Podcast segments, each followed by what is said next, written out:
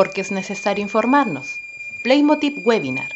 Espacios para construir juntos. Bien, muy buenas tardes. Hoy, día martes 3 de agosto del 2021, estamos em, teniendo este tercer webinar em, llamado Las FUNAS, ¿cierto? Eh, ¿Cuáles son sus consecuencias, las implicancias que estas tienen? Y estamos eh, con dos eh, profesionales de, que son expertas en este tema y por eso hoy día están acá. Y esto es gracias a Playmotiv y también gracias a la organización que ellas representan. Así que les voy a pedir a Esteban Llaverito que eh, escuchemos atentamente y luego, eh, bueno, ellas nos van a ir indicando si hay algún momento de preguntas, o si podemos de repente interrumpir y hacer la pregunta inmediatamente. Y em, las presento con nombre y apellido inmediatamente. Estamos con Valentina Pavés Zavala, ella es abogada, y Constanza Escobar Espinosa, ella es psicóloga, y ambas pertenecen al Centro de Atención a Víctimas de Delitos Violentos de Viña del Mar y pertenecen a la Corporación Judicial de Valparaíso. Así que les doy la bienvenida y la pantalla y el webinar es todo suyo. Adelante. Hola Marcela, bueno, también a los participantes, a Esteban y a, Verónica.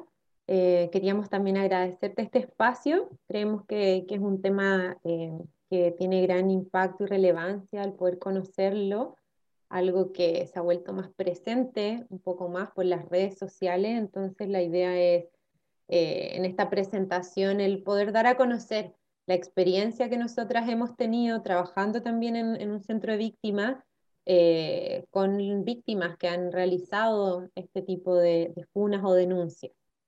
Eh, la verdad es que yo creo que comparto con Valentina que no hay ningún problema si quieren interrumpirnos durante la presentación o hacer alguna pregunta, eh, si ustedes lo quieren, o también podemos dejar preguntas para el final. Creo que, lo dejamos abierto.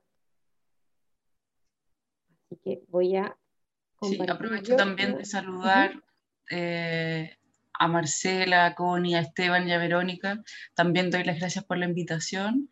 Eh, y precisamente eh, a Esteban y a Verónica que están interesados, eh, nos alegra mucho estar acá y yo creo que va, a ser provechosa la, la, conversación que podamos tener hoy día. También, como dice Constanza, el micrófono abierto, el chat también, cuando quieran nos interrumpen o si quieren registrar y anotar sus preguntas, las vamos viendo eh, en algún momento posterior. así que ahí partimos ya con el, con el tema de hoy, que son las denuncias en redes sociales eh, ¿cierto? Em, hoy día tenemos como tres temas, o al menos hemos dividido esta exposición en lo que son los aspectos históricos y legales de la FUNA, eh, relacionadas con estas funas o denuncias en redes sociales en agresiones sexuales. Lo vamos a centrar en ese tema. Los aspectos sociales también, de por qué ocurren estas funas y también los aspectos eh, psicológicos. ¿ya? Eso va a ser como nuestros tres ejes de, intervención eh, para exponer hoy día. Y como primero de estos aspectos históricos es importante entender de dónde proviene esta palabra, de dónde proviene el funar o el funa en nuestro país, porque es una palabra de acá. Eh, el origen es del mapudungún y significa podrido, es como el acto de podrirse de una persona. Eh, y tiene que ver con el repudio contra el actuar de una persona o grupo de personas eh, que han cometido un acto que se considera injusto o que se considera también ilegal. En este caso puede realizarlo cualquier persona, ¿ya? Cuando vamos a estar hablando de este concepto de funas, vamos a entender más o menos esto. Eh, pero esto ha ido cambiando también en el tiempo. En un comienzo, las funas se entendían por manifestaciones presenciales, estas manifestaciones donde las personas se reunían en un lugar específico, iban, por ejemplo, a la casa, al trabajo de la persona que era funada, se llevaban pancartas, se llevaban eh, afiches donde se detallaban los delitos que esta persona había cometido eh, y se gritaba un lema que era de la, de la misma comisión FUNA que se crea en Chile. que era si no hay justicia, hay funa. Y estas funas presenciales, eh, que desde sus inicios fueron una protesta eh, en directo, en vivo y en directo, em, se comienza cuando se comienzan a, visibilizar eh, la violencia genocida que ocurre en nuestro país. este es como el primer momento, cuando a veces la justicia no daba esa respuesta, ¿cierto? Yo creo que acá no, no, vamos a profundizar en esa época, pero sí en el poder reconocer cuánta violación de los derechos humanos ocurrió. Entonces de ahí parte este, este primer momento. Y por otro lado, eh, hoy tenemos otro tipo de funas que ha traído como el nombre, como que ha arrastrado el nombre. Tiene aspectos similares, eh, pero va cambiando. Y estas son las funas por redes sociales, que son las que, las que hoy día vamos a hablar y profundizar un poco más, pero era importante para nosotras eh, distinguirla, porque consideramos que este nombre se está replicando cuando, cuando tiene características eh, muy diferentes y se están funando hechos muy diferentes a los que ocurrieron en, en, esa época. Entonces, cuando hablamos por, por, funas en redes sociales, lo entendemos como esta manifestación que se realiza a través de medios de comunicación eh, ejercidas hacia quien ha cometido un acto ilegal y es realizada por cualquier persona que ha sido o se ha sentido víctima o vulnerada en sus derechos. Acá en estas funas a veces también podemos tener el anonimato de quien las realiza, pero hay ciertos elementos que, que tiene que contener la funa como tal, que es exponer el nombre completo de la persona, que es funada, el root, dirección, etiquetas, nombre de perfil o de cuenta, más asociado al, no sé, Facebook o estas cuentas Instagram, número telefónico, fotografías de la persona que es funada, el cargo, ocupación y sobre todo el relato. En estas funas, a diferencia de las otras, nos encontramos con el relato directo de las víctimas. Son las víctimas las que escriben esta experiencia, la suben a redes sociales eh, y esto es replicado, ¿cierto? Acá tenemos como estos dos componentes de la víctima que sube esta, esta declaración, este relato de lo que ocurre, las personas que comentan y los que también van replicando esta funa a través de las redes sociales. Entonces nos encontramos con, con una realidad bastante distinta, sobre todo también porque las redes sociales em, sabemos que no tienen un filtro, sabemos que hay muchos niños menores de edad que tienen Instagram, TikTok, Facebook y, millones de más que creo que yo ni conozco hoy día. Entonces, eh, hay una gran exposición a eh, quiénes son las personas que me responden, a quiénes eh, llega este mensaje y qué pasa una vez que un relato de este tipo, estamos hablando de un relato de una agresión sexual, por ejemplo, es subido a la red. ¿Cómo, cómo, ¿Cuánta implicancia puede tener? ¿Qué pasa cuando es un niño? Es un menor de edad el que realiza una funa sin haber hecho una denuncia previamente grupo familiar o que el contexto no sepa. Entonces, eh, nos encontramos con, con, víctimas que exponen estas situaciones, estos relatos, de una manera más desprotegida a como quizás ocurría cuando se hacían estas funas presenciales, donde iba un grupo, donde era una comisión, que, se reunían juntos y preparaban este momento. Este, esta funa en red social se vuelve algo más solitario en su preparación. Y después tenemos estos contenidos y más comentarios del, del público. ¿Ya? ¿Está molestando? Benito, apaga tu micrófono. Disculpe. Perdón. No, te preocupes. Perdón, que estoy con mi nieta. Sí, mi hijo puede entrar en cualquier momento, no puse pestillo a la puerta, así que ahí esperemos que no pase.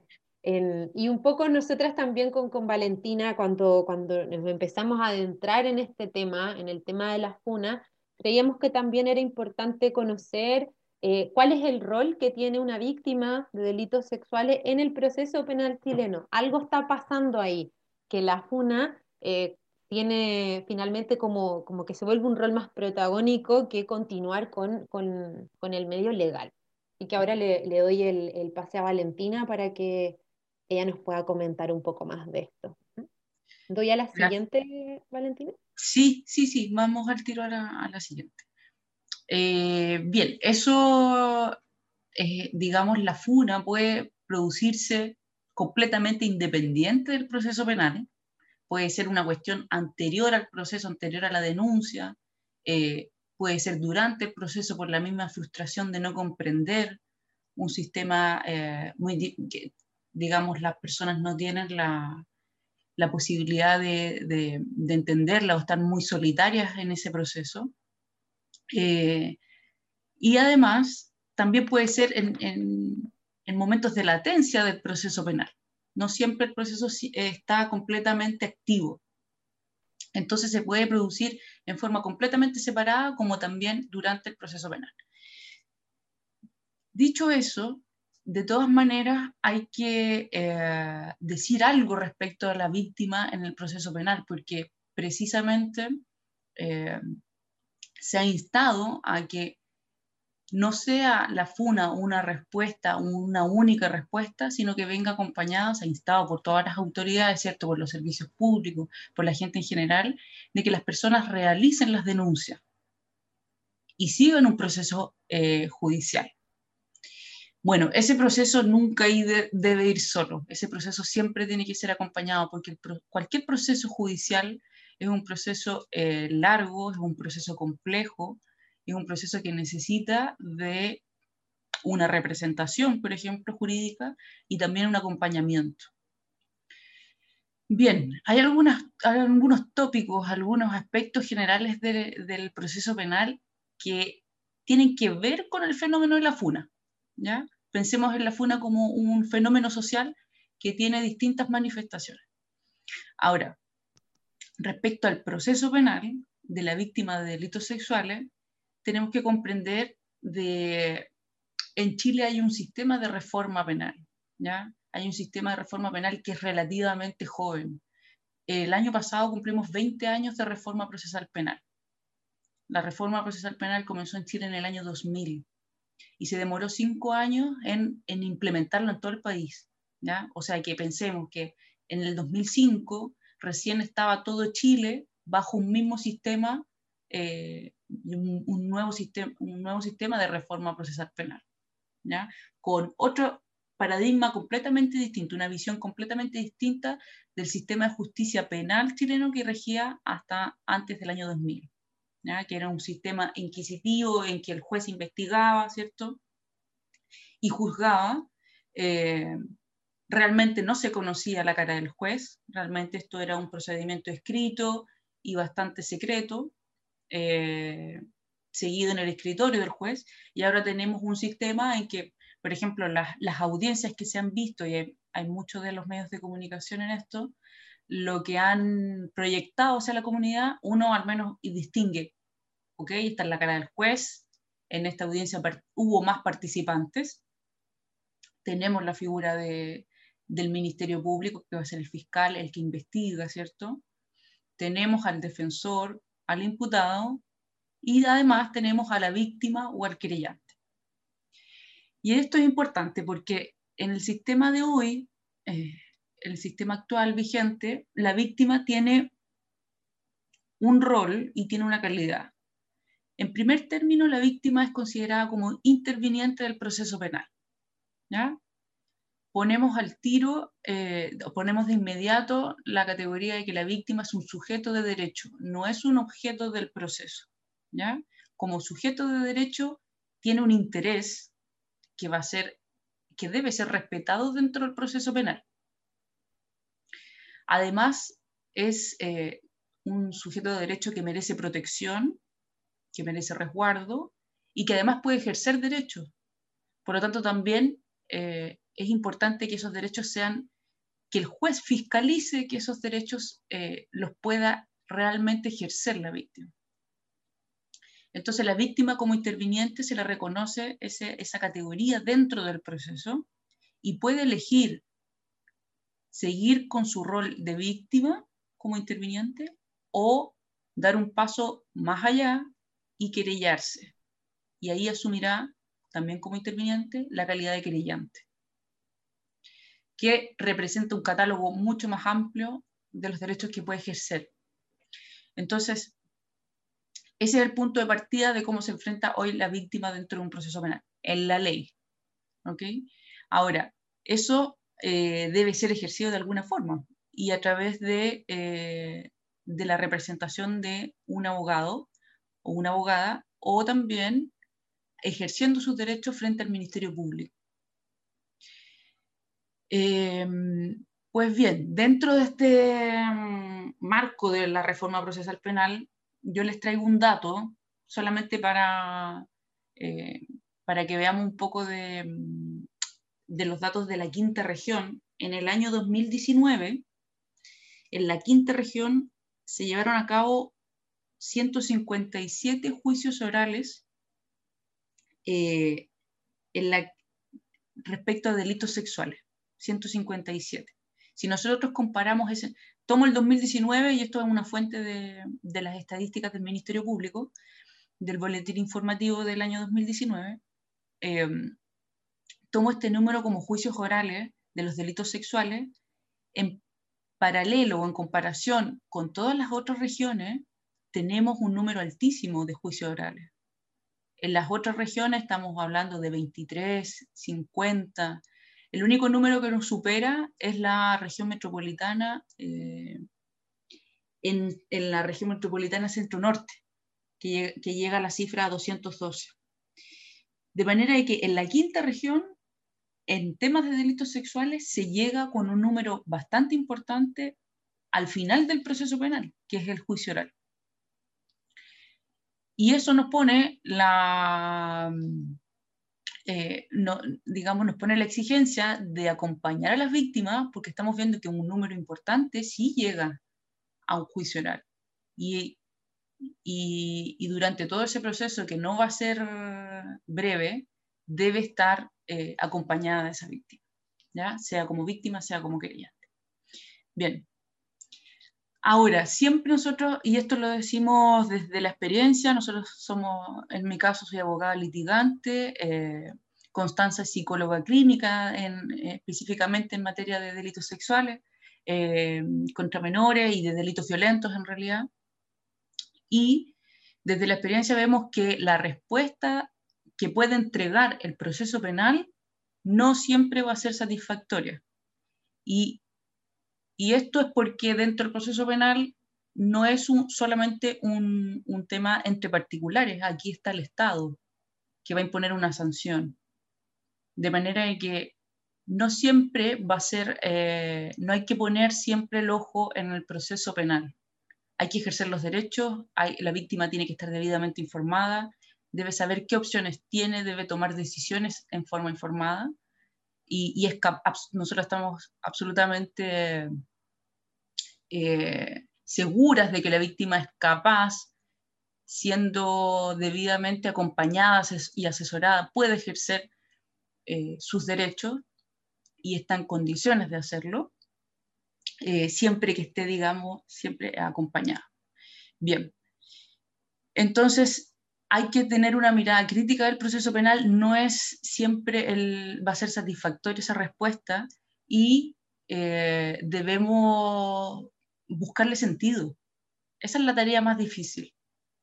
¿Ya? Pero nosotros como centro de víctimas estamos comprometidos a encontrarle sentido en distintas etapas del proceso penal. Ahora, hay, también hay dos cuestiones que siempre tocan eh, con el tema de la FUNA y que son la prescripción de las acciones penales. Muchas veces la respuesta a la FUNA viene porque realmente la víctima se siente acorralada porque no puede ejercer la acción penal porque podría estar prescrita. ¿ya? Es un tema recurrente a propósito de la FUNA si las acciones penales están prescritas. Pues bien, hay dos temas importantes. Primero, que la ley se modificó en el año 2019. Eh, se creó la ley 21.160, eh, ¿ya? Y esta ley es de 18 de julio del año 2019, que, crea que declara la imprescriptibilidad de los delitos sexuales cometidos contra menores de edad. Quiere decir de que para hechos cometidos con posterioridad a julio del año 2019, todo menor de edad que ha sido víctima de un delito sexual puede, eh, no tiene un plazo que le corra en contra para denunciar el hecho y para ejercer la acción penal. Es imprescriptible, por lo tanto, no le corre un plazo en su contra, ¿ya? ni a favor del imputado. Y lo otro que hay que tener en consideración respecto a la prescripción es que si bien pueden existir eh, delitos cometidos contra, no contra eh, menores, sino que contra adultos, pero cometidos por miembros de la Iglesia, hay convenios de colaboración y aunque las causas puedan estar prescritas, esos eh, hechos deben investigarse y las víctimas tienen derecho a que se investiguen. ¿ya? Y el Ministerio Público voluntariamente eh, contrajo un, convenio con la Conferencia Episcopal de Chile, así que tienen derecho a que esas causas se investiguen y colabora el Ministerio Público con em, la Conferencia Episcopal para precisamente llegar al esclarecimiento de esos hechos. ¿Ya? Que también es un tema importante respecto a ese tipo de víctimas. Bien, avancemos a la siguiente lámina. Ya aquí vamos directamente al tema de las consecuencias de la funa. ¿ya? Voy quizás muy rápido o, hay mucho contenido. Si hay alguna pregunta sobre lo anterior, mm, levantan la mano o chat, no hay, no hay ningún problema. ¿Ya? Si quedó alguna duda de eso. Yo tengo una pregunta, Valentina. Lo que pasa es que eh, dices, anoté acá, eh, las causas desde el 2019 en adelante, si son menores de edad, no prescriben. O sea, eh, la persona puede tener 18, em, 20 eh, años y eh, puede hacer la denuncia. ¿A eso se refiere? Claro, mira, buena la pregunta, porque siempre esto hay que decir en qué consiste y hay que llevarlo a algún ejemplo para poder comprender bien la situación. Precisamente, después del año 2019, todos los hechos que ocurran contra personas menores de 18 años, esos son los menores de edad, niño es menor de 18 años. Si después del año 2019, eh, de julio del año 2019, la víctima que es menor de 18 años sufre alguna agresión sexual, ese niño no va a tener un plazo para denunciar. Va a poder hacerlo antes de que cumpla 18, va a poder hacerlo después de que cumpla 18 años. No le va a correr un plazo. El sistema antes del 2019, ¿qué es lo que hacía? Suspender, los plazos van a correr igual, pero van a, van a correr desde que el niño cumpla 18 años. Si sufrió una agresión sexual cuando era menor de edad, los plazos están todavía, no van a eliminarse, pero van a empezar a correr desde que el niño cumple 18 años. ¿Por qué? Porque se entendía de que ya con 18 años iba a poder ejercer sus derechos o iba a estar en condición eh, con una madurez emocional mayor para poder dar, comprender lo que significa esa agresión sexual y poder eh, transmitirla a sus padres o a alguna, alguna autoridad. O sea, o sea, o sea, me, me salta otra duda. Entonces, eh, los niños, eh, niñas y jóvenes que hayan sido abusados sexualmente antes del 2019, antes de julio del 2019, eh, ¿qué pasa con ellos? ¿Qué pasa con... Ahí se, ahí se prescribe esa, esa situación? O sea, por ejemplo, eh, un, adulto que ahora tenga 30 años y haya sufrido un abuso sexual en su infancia, ¿qué pasa, qué pasa con él? Claro. Ahí tenemos el juego de, eh, de que las leyes entran en vigencia, ¿cierto? Y siempre regulan cuestiones hacia el futuro, ¿ya? Por eso es que en materia de delitos sexuales hay que ser bien prolijo cuando uno toma un caso, hay que eh, determinar muchas variables, ¿ya? Por eso es que cuando requieran una orientación y, eh, y, una apreciación del caso para ver viabilidad jurídica, ver si acciono de esta forma, de esta otra, qué decisiones tomo, tiene que ser analizado en detalle. ¿Por qué? Porque los delitos sexuales en Chile han tenido varias reformas. Y cuando tenemos un caso de una persona adulta que ha sido eh, víctima de un delito sexual, hay que determinar varios factores. La época en que ocurrió, cuántos años tenía esa víctima, ese delito, qué pena tenía en ese momento, y con el, flujo de variables, determinar si es que esa causa, esa acción está prescrita o no. ¿ya? Pero una persona adulta que sufrió un delito cuando menor, cuando era menor de edad, puede acogerse a estas reglas de suspensión, que es decir, el plazo empieza a correr desde que cumpla 18, ¿ya? O puede ser que sus causas sean muy anteriores a esta ley y en ese caso podrían estar prescritas. ¿Ya? Bien, entonces eh, veamos el tema de, mm, de, las consecuencias que pueden generarse cuando eh, uno realiza un acto de denuncia social o de funa a través de redes sociales. Lo primero que hay que tener en cuenta es que la constitución hoy como está o mañana quizás como va a tener otra configuración, pero sí hay una base em, que me parece que quizás se va a mantener y es muy probable que se mantenga, pues son derechos fundamentales de las personas. Primero, la protección a la vida privada. ¿ya? En segundo lugar, la protección también a la honra de la persona y de su familia. Y un tercer derecho también, eh, en la misma categoría, la libertad de expresión. Vemos que la Constitución y las leyes protegen estos derechos, le entregan contenido de diversas formas, y son derechos que están al mismo nivel. Por lo tanto, siempre que existe un conflicto, hay que ponderar. Esa es nuestra base la constitución y las leyes protegen la vida privada, protegen la honra de las personas y de su familia y también protegen la libertad de expresión. Entonces, avancemos a la siguiente mm, lámina. ¿Qué es lo que puede, a qué me enfrento yo si yo fui autor de una funa? Como veíamos en, la primera, en el primer concepto, yo hice eh, una denuncia por red social y utilicé datos que son relevantes para, que van a tener consecuencias jurídicas, son relevantes para el ámbito penal, eh, para el ámbito jurídico en general, porque involucran estos aspectos privados de la persona, es decir, su nombre, eh, alguna fotografía, datos personales o de ubicación. Eh, de cualquier forma, son datos privados en que yo puedo individualizar una persona.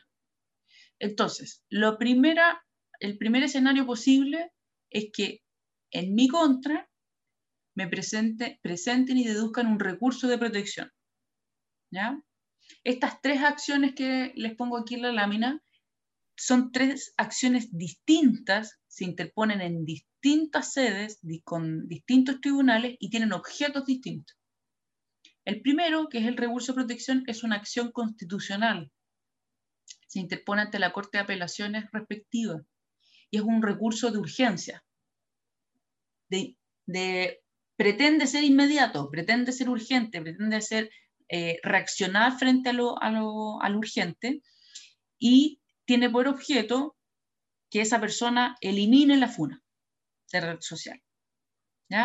La Corte tiene em, las facultades de ordenar que el derecho que está siendo vulnerado, por ejemplo, mi privacidad, porque están divulgando datos privados, la Corte puede realmente, eh, con urgencia, poner atajo a eso y restablecer mi derecho. Y materialmente eso va a ser a través de una orden que va a dictar la Corte de Apelación y va a decir, oiga, usted está, se está viendo aquí una afectación a la vida privada, debe usted bajar esa funa.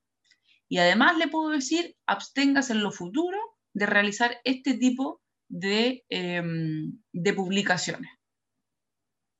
Eso es una orden inmediata y directa que puede dictar la Corte de Apelaciones. Y eh, va a implicar materialmente, nos va a llegar una notificación a nuestra casa, a nuestro domicilio. Quizás no vamos a comprender muy bien de qué se trata esta cédula, que es un, escrito, va a salir el recurso y además va a pedir que uno informe a la Corte. ¿ya? Tiene la posibilidad de, que, eh, de informar frente a lo que me están imputando, yo decir, mire, esta cuenta nunca me perteneció, yo no sé de lo que usted me está hablando, yo puedo entregar ese informe, como también puedo guardar silencio. ¿ya? Ahora, ojo, porque con la cantidad de, de funas que se están haciendo, también puede ser que en, en esta sede del recurso de protección eh, condenen en costas. ¿ya? Eh, y eso significa un, un monto, una suma de dinero por el tema de haber tenido que accionar, tener que haber ido a la Corte y accionar a través de los tribunales de justicia para lograr que se detenga este tema de denuncia y de vulneración a mi privacidad. ¿ya? Queda más o menos claro el recurso de protección. Bien, también lo que puede hacer la persona que ha sido eh, funada puede demandar a través de una indemnización de perjuicio. La demanda por indemnización de perjuicio es, una acción ordinaria general, eh, un juicio largo, un procedimiento civil. Busca la responsabilidad civil por un hecho, por un delito, un cuasi delito civil que yo he cometido y que me ha generado un daño. Pero estamos hablando de un proceso largo que requiere una tramitación eh, civil y que va a buscar una indemnización de perjuicio. Y por lo tanto, el demandante va a tener que probar y acreditar esos perjuicios. Y en último lugar, también me puedo ver expuesto a través de la FUNA eh, a una querella por injurias y calumnias. ¿ya? Y la querella por injurias y calumnia en el proceso penal chileno es un, procedimiento mm, privado, no va a estar involucrado el Ministerio Público, la gente no va a hacer denuncias a la Fiscalía por eh, injurias y calumnias y estas van a ser recibidas, sino que tienen que ser patrocinadas por un abogado. Entonces va a llegar una querella que diga injurias y calumnias y ese documento va a llegar a la casa. Van a dar una citación y se van a, van a citar a un comparendo, eh, a una audiencia de conciliación. ¿Ya? Entonces va a verse expuesto también, puede verse expuesto a un proceso penal en su contra. Tenemos esas tres aristas. No sé si hay alguna pregunta de esto. Si no, avanzamos con el... Yo. Sí. yo, puedo, yo puedo realizar estas tres acciones o solamente una de ellas? Mira, muy buena pregunta. Las tres. ¿Por qué? Porque son, buscan responsabilidades distintas. Recurso de protección, busco que esto sea una acción urgente, una, acción tutelar, cautelar, de, eh, aplicación inmediata, bájenme la publicación. Con la demanda de perjuicio, eh, por indemnización de perjuicio, yo busco eh, hacer efectiva la responsabilidad civil de esa persona por haber cometido un daño. Tengo que probar todos los elementos de la indemnización de perjuicio, de la responsabilidad, en un juicio civil largo. Y la querella por injuria y calumnia, lo que estoy buscando es hacer responsable al otro por una responsabilidad penal, ya por, la imposición de un delito, por la comisión de un delito. Así que las tres sedes son simultáneas y eh, pueden, eh, pueden eh, perseguirse. Valentina, y quizás también agregar un poco con esto que tú dices, que ha ocurrido en el, en el CABI con víctimas, eh, es súper complejo abordar cuando eh, a una víctima esto le está ocurriendo. O sea, que en su calidad de víctima, por ejemplo, en el recurso de protección, le diga usted tiene que bajar esa funa y todo eso que ha ocurrido, ¿cierto? Entonces no es fácil. Cuando tú estás en un proceso penal, eh, realizas una funa y a la persona que funaste recurre a alguno de estos escenarios. Es sumamente complejo. O sea, hay una gran exposición. Quizás por eso ahí también le pusimos ese signo de alerta, de, de, que al momento de hacer una funa es importante que las personas puedan estar informadas. Mira, esto es lo que podría pasar. Eh, vas a asumir también este posible eh, costo o esta experiencia.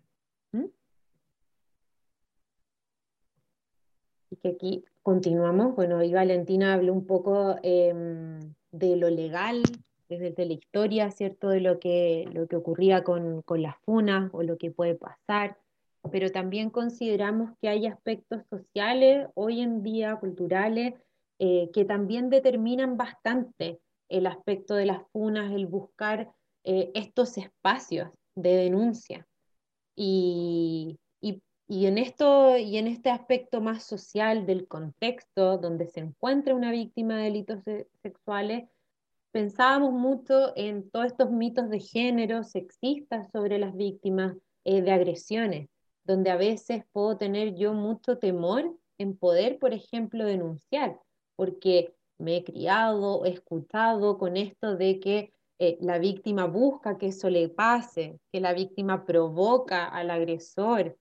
Eh, entonces, a veces eh, esto también influye enormemente en que se busquen otros espacios. Por ejemplo, si un agresor es intrafamiliar, una persona muy cercana, también va a tener otro impacto en el momento en que yo denuncio o cuento o no quiero contar esto que me ocurrió por tanto tiempo con una persona en quien yo confiaba. Entonces, cuando hablamos de estas funas en delitos sexuales, eh, hay que distinguirlas mucho de, no sé, yo he visto a veces funas por arriendo, una persona que no me pagó el arriendo y lo funo, ¿cierto? Por Facebook. Estamos hablando de, un proceso psicológico muy diferente, eh, de mucho dolor en esta experiencia. También pusimos acá los sistemas de creencia asociados a los delitos sexuales, qué pasa en las familias, en el contexto cercano eh, de las personas que funan, qué pasa cuando son menores de edad eh, y eh, exponen estos relatos frente a la necesidad. Y ahí también nos aparece esto, la justicia no es para todos, que yo creo que es algo que hemos escuchado, incluso nosotras trabajando en el, en el CABI, ¿cierto? Que tratamos, como decía Valentina, eh, de que todos los casos em, lleguen al final del proceso. Y esa es como nuestra intención, acompañarlos desde la terapia y acompañarlos también desde lo legal. Entonces, eh, acá hay como muchos aspectos del contexto que van a influir en que se determine realizar este tipo de denuncia. Muchas veces hay desconfianza también hacia la justicia y también es comprensible hay mucho pudor a parecer ligado a una acción judicial, a todas las implicancias del proceso. Sabemos que no es un proceso fácil, sabemos que las víctimas em, también pueden ser expuestas, por ejemplo, a una declaración, a un peritaje, a alguna entrevista. Entonces puede haber mucho temor a ese proceso judicial o a una posible victimización secundaria. Y todo ese conocimiento lo tenemos. Y yo creo que todos más o menos nos hemos familiarizado ahora más con estos temas y yo creo que, han salido mucho más a la luz eh, después de la, del 2019, del estallido. Yo creo que se han dado eh, mensajes súper potentes de las víctimas y, yo creo firmemente que, que, ha habido un cambio. Em, pensando en las tesis, pensando en algunos de los carteles que pusimos acá en la, en la, presentación que tienen que ver con marchas, cómo se va reivindicando, cómo estos mitos de género em, los vamos cambiando, vamos luchando contra ellos para que las víctimas puedan sentirse más acompañadas eh, en esto y que puedan buscar otros espacios. Por eso quisimos hoy día hablar sobre este contexto, que creemos que hoy influye enormemente tanto de la vivencia de la víctima como también el conocimiento que se tiene o las expectativas legales eh, de un proceso reparatorio legal. Cuando ese proceso reparatorio legal em, deja de ser importante y, priman otros aspectos, como el poder expresar esto que me ocurrió.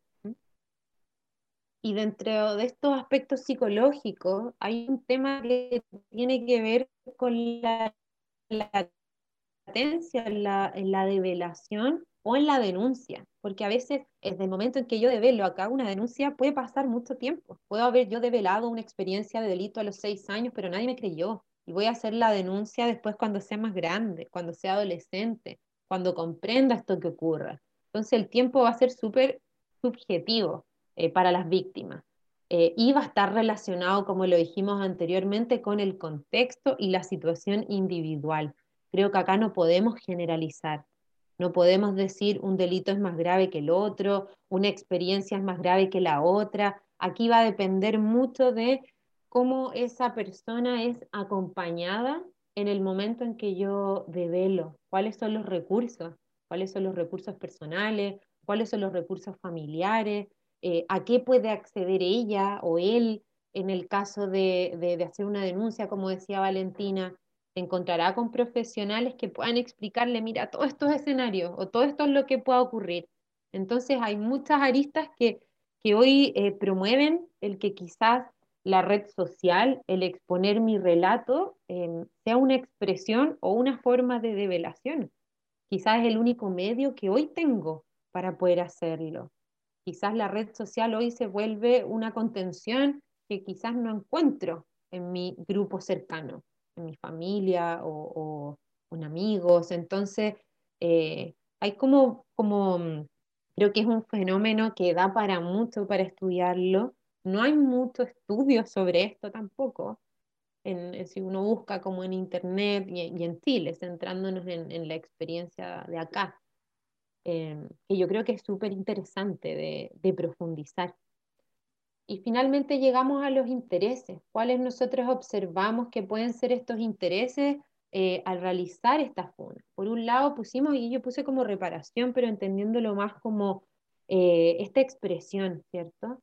Como el poder expresar esto que me está ocurriendo, quizás significarlo de otra manera en el momento en que puedo leer un comentario, en el que alguien me pueda dar una frase de apoyo, el compartir esto y darme cuenta que hay otras personas que también lo sienten de esa manera o han tenido expresiones similares a modo más de, sintomatología.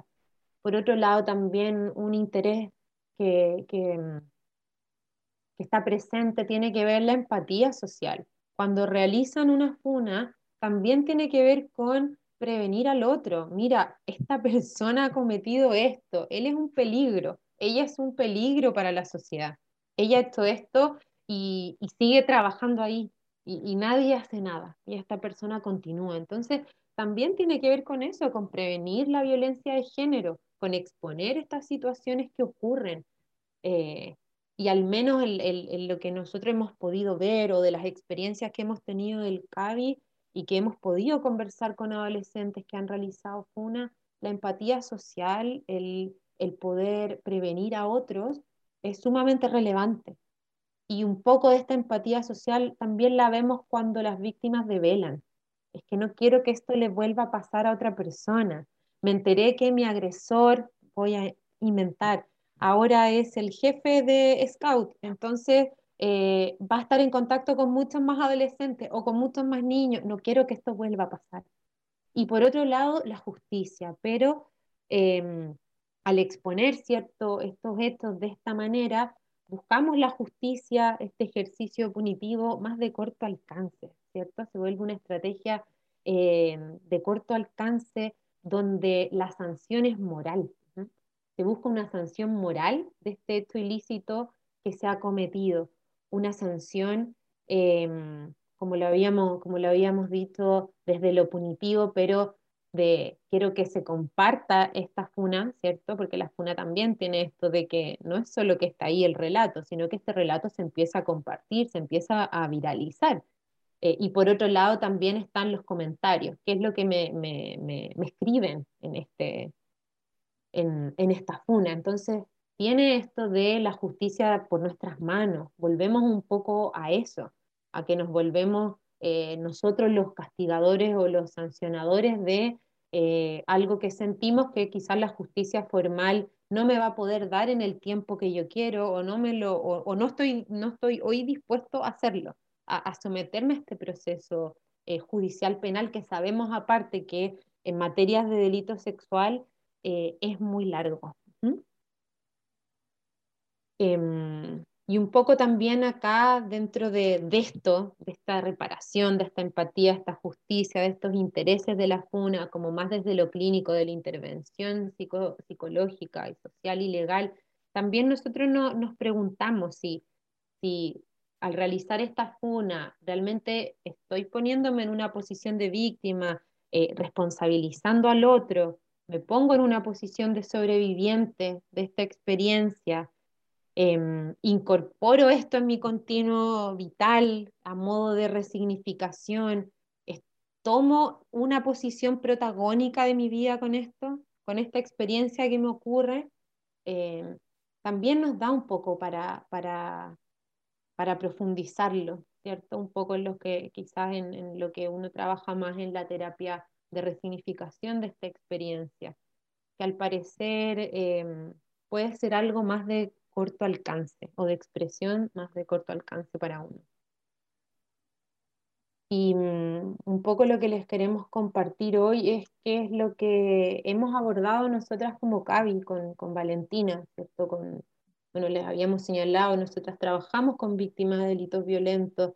La mayor cantidad de ingresos que tenemos en nuestro centro tiene que ver con delitos sexuales y cuando aparece este tema de la FUNA y se empezó a volver algo bastante recurrente con, con las personas que atendíamos, nos pasaba como que en cada ingreso, si es que yo hice una funa, hace un mes hice una funa, eh, quisimos hacer un taller el año pasado con Valentina, hicimos un taller online con adolescentes y jóvenes em, sobre las denuncias en redes sociales. Eh, y la verdad es que aquí les, les, les puse como algunos de, de los temas que, que, pudimos nosotras hacer en, esta, en este taller, en el cómo acompañar.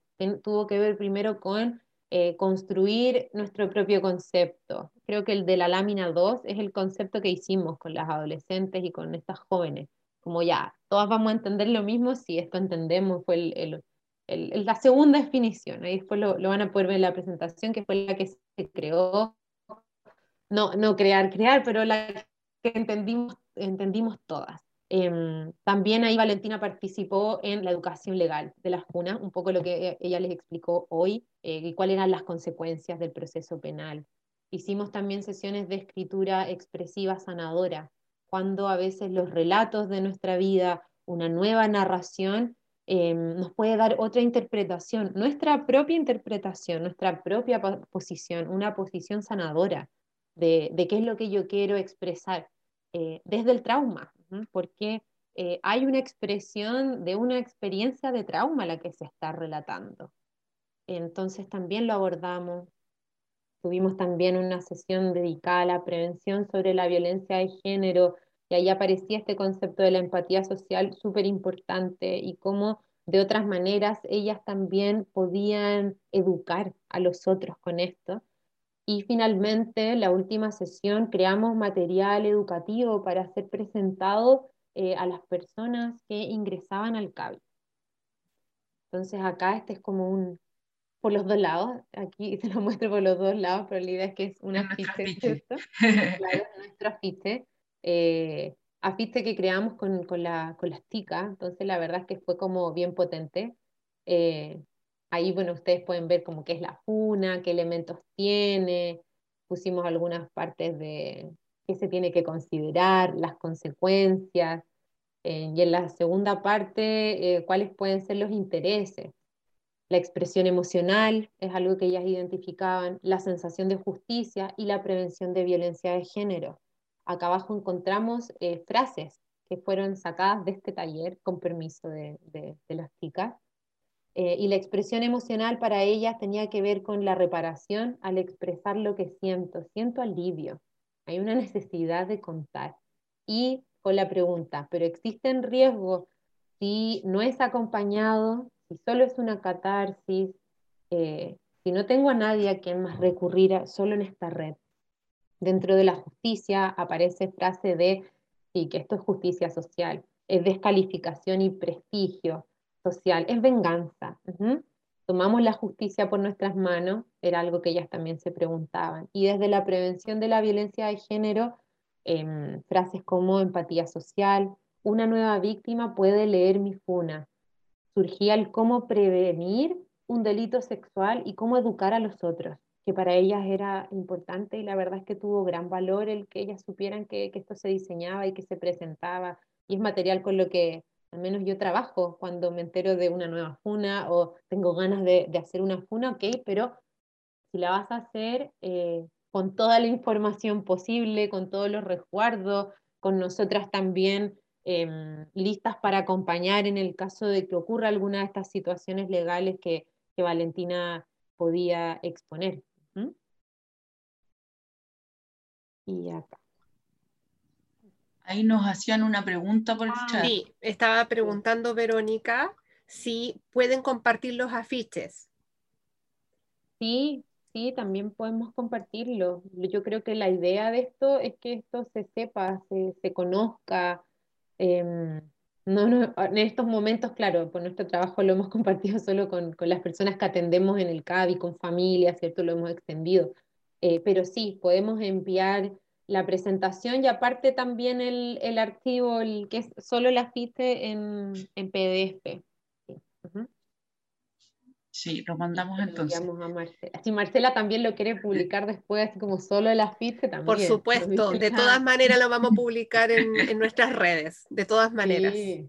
El, el, fruto del trabajo de, la, de los chicos, de, de, los adolescentes y de los jóvenes que, que participaron en el taller y mm, yo creo que es el origen, un poco el, simbolismo, la motivación que tuvieron ellos mm. y ellas. Eh, bueno, ya para ir haciendo, eh, levantando algunas conclusiones de esta exposición. A ver, eh, respecto a la sensación de justicia dentro del proceso penal, hay un, tema que quiero plantearlo como una, como una conclusión. La representación de la víctima es la representación del interés. Cuando yo les decía que eh, la víctima está reconocida legalmente como una interviniente dentro del proceso penal eh, y por lo tanto sujeto de derecho, eh, representa un interés que es propio y, exclusivamente de ella.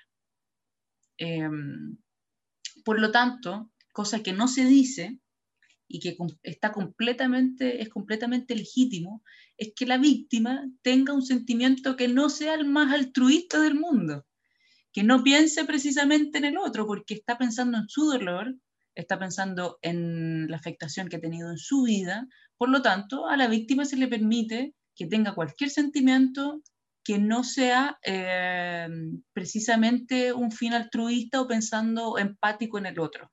Está permitido que, quiera sentir venganza, que quiera sentir odio, que quiera sentir eh, em, vergüenza o que no quiera sentir vergüenza, que quiera actuar o que no quiera realmente saber nada del proceso penal. Eh, está permitido. Y si llegamos al final de un proceso y la víctima no quiere participar, tampoco es, posible obligarla. ¿ya? Si la víctima tiene eh, como persona, como sujeto de derecho, la posibilidad de elegir, pero para que pueda elegir y tomar una decisión, tiene que estar acompañada, tiene que estar informada.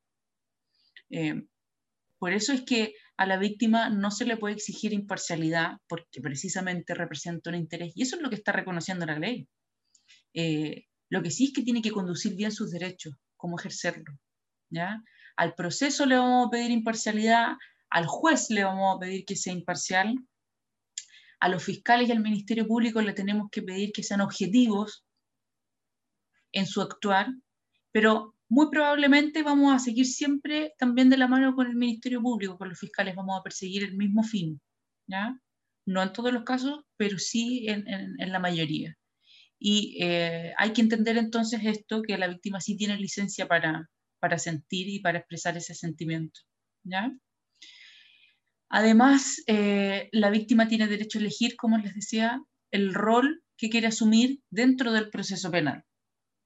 Quiere solamente ser, eh, tener su calidad de víctima, haber aportado la denuncia y luego que el proceso siga su curso, también es legítimo. A veces, eh, como el agresor es una persona tan cercana y por lo tanto, tanto el, la agresión misma como las consecuencias que, le pueda, que pueda tener esa persona generan el mismo dolor en la persona, en la víctima. Es decir, me preocupo, me duele tanto lo que el acto que se cometió, como también la preocupación de lo que le pueda pasar a esta persona, que pueda irse preso, que pueda eh, tener alguna consecuencia negativa en su vida, o directamente que esté lejos, también es legítimo que la víctima no quiera eh, una pretensión punitiva. ¿Ya? Y por eso es que también tiene que uno como, como abogada en esto, es tener contacto directo, ¿ya? Eh, siempre estar al tanto de, las necesidades y de, como este proceso es largo, de la evolución que va teniendo la víctima, ¿ya? Porque también puede cambiar de opinión. Entonces, hay que ir de la mano siempre. Y también puede, eh, por cierto, elegir, ¿ya?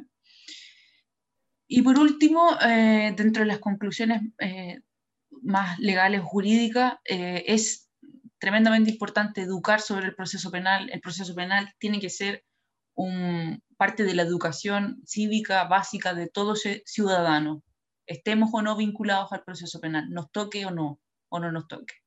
Y ojalá que nunca nos toque, ¿ya? Pero tenemos que conocerlo como educación cívica.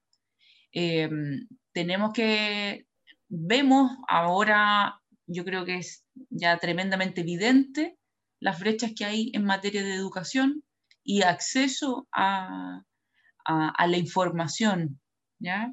Em, vemos que, las personas no manejamos bien los términos jurídicos y son cuestiones que no solamente tienen que manejar los abogados, sino que tienen que manejar toda la población. Entonces, también nosotros hacemos un esfuerzo por que las personas que están dentro del CABI y las personas que atendemos se vayan con esta herramienta para la vida. ¿Ya? Dale más, Connie. Sí, bueno, acá también em, agregamos la, importancia de reconocer las necesidades, como decía también un poco Valentina, eh, la necesidad de una víctima puede que para la otra no lo sea tanto. Entonces trabajamos con un escenario complejo y yo creo que hay que ser sumamente empáticos en qué es lo que hoy esa persona necesita, cómo hoy necesita ser acompañada, como decía Valentina puede que eh, lo legal hoy sea muy difícil, porque sabemos que los tiempos legales no son, o sea, el tiempo que va el proceso no es el tiempo de la víctima. Em, y eso también tenemos que respetarlo y, y, ver como esto de, cómo nosotros podemos acompañarlo. Me pongo en este rol, ¿cierto?, desde mi profesión y desde el lugar que trabajo, pero también hay otras necesidades que puede ver el contexto desde lo legal, como decía Valentina, educar sobre la denuncia, mira, esto es lo que pueda pasar o no, desde lo psicológico, eh, a través de la terapia, intervención en crisis, después intervención de reparación o resignificación de esta experiencia, y también em, desde lo social, desde el contexto, de qué es lo que también eh, ocurre, ¿cierto? Cuando yo develo, denuncio, cuando los demás se enteran de que algo está pasando. Acá también como conclusión yo puse el acompañamiento especializado.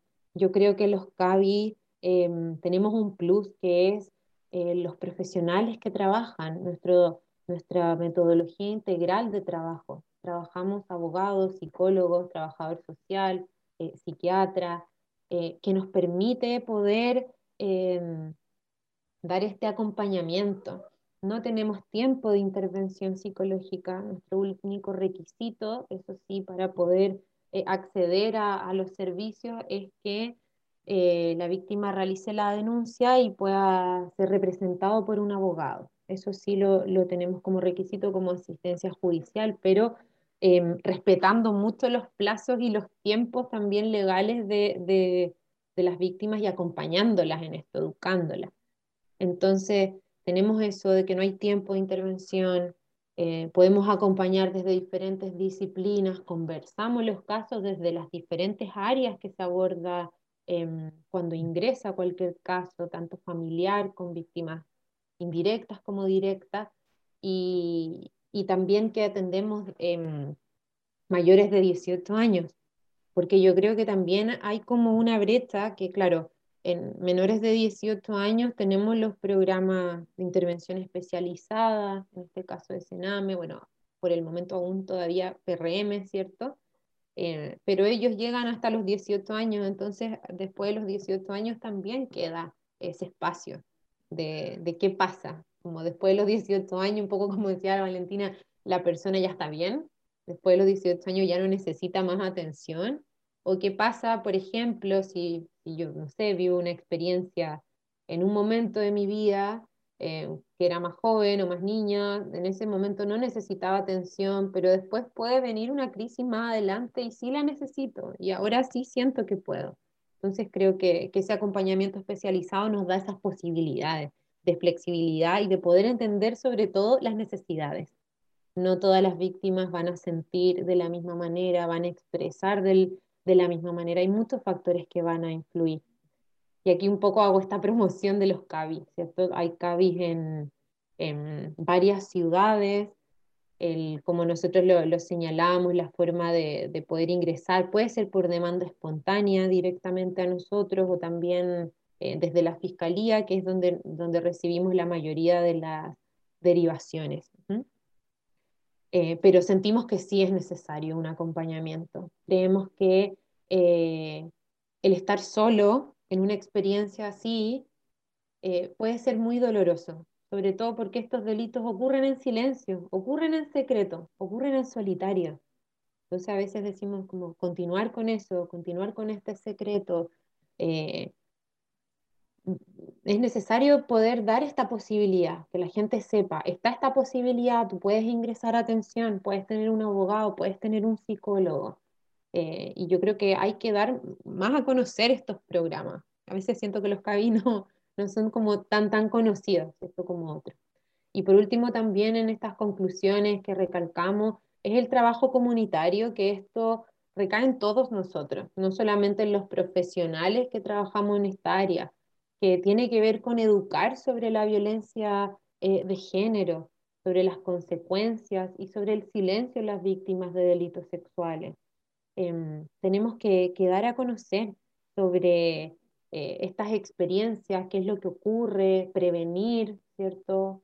Desde los niños que son pequeños podemos ya comenzar educando sobre la prevención de los delitos sexuales, sobre el cuidado de su cuerpo, sobre la importancia de buscar un adulto que pueda acompañarte si algo así te ocurre, no responsabilizando al niño en que pueda decir que no, porque el niño no está en posición de decir que no, está en una posición de desventaja. Las víctimas están en una posición de poder y de desventaja, pero sí eh, podemos enseñar al poder buscar ese adulto, persona significativa, cuidador, profesor, em, cualquier adulto que, que, pueda escuchar esta experiencia y que pueda guiarte, que pueda acompañarte.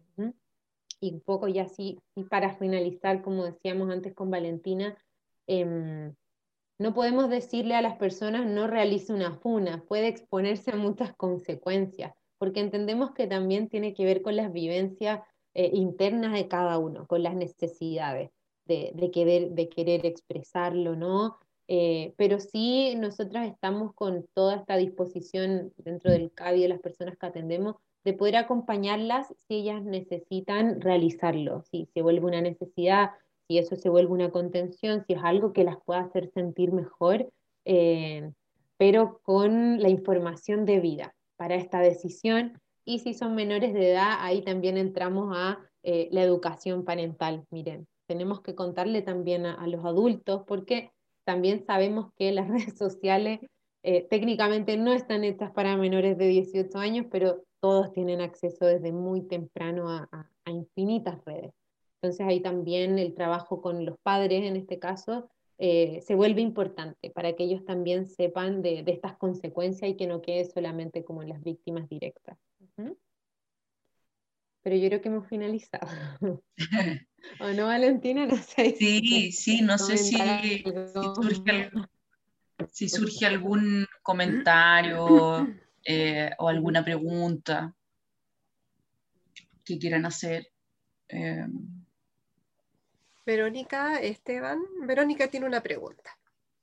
Eh, no pregunta, la verdad que agradecerles, muy interesante, aprendimos cosas nuevas, eh, me, encantaría poder eh, compartir los folletos con más personas.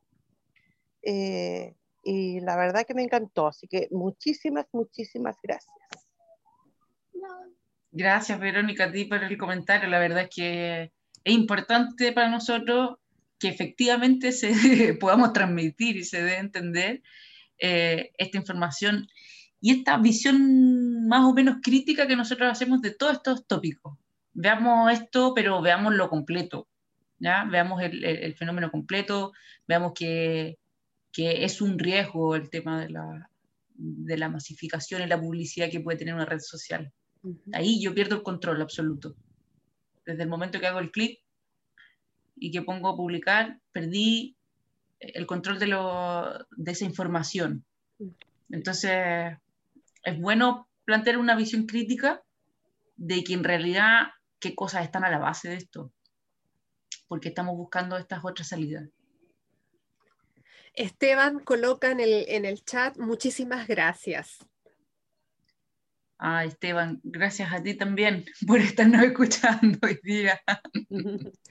Eh, bueno, en, nombre de, de, Playmotiv, que somos una plataforma que está tratando de hacer esta, estos espacios de información, de, de educación, si bien en Internet hay mucha información, mucha, exageradamente mucha información, de repente es información que nos desinforma.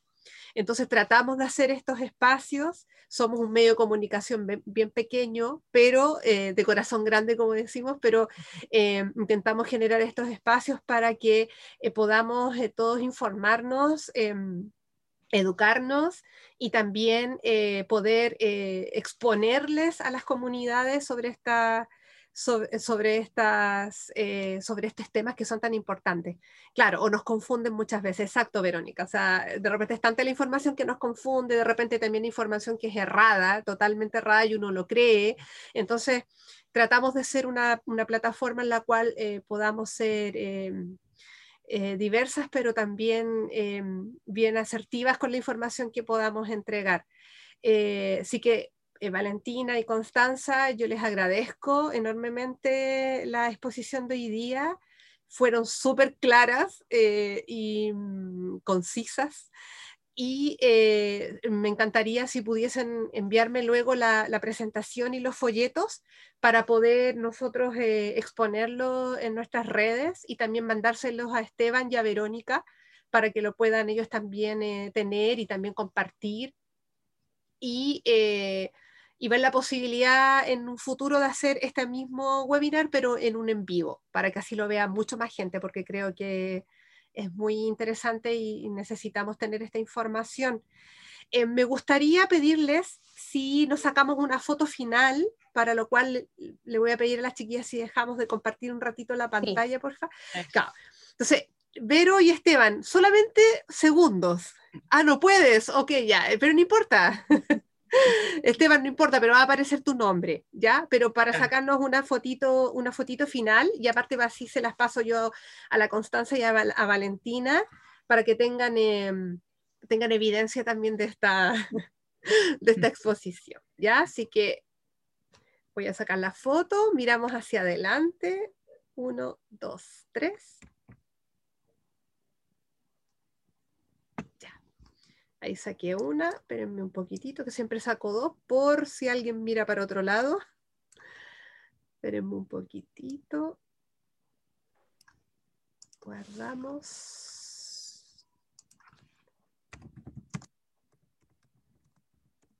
Ahora vamos con una más. Otra vez, miramos hacia adelante. Uno, dos y tres. Perfecto.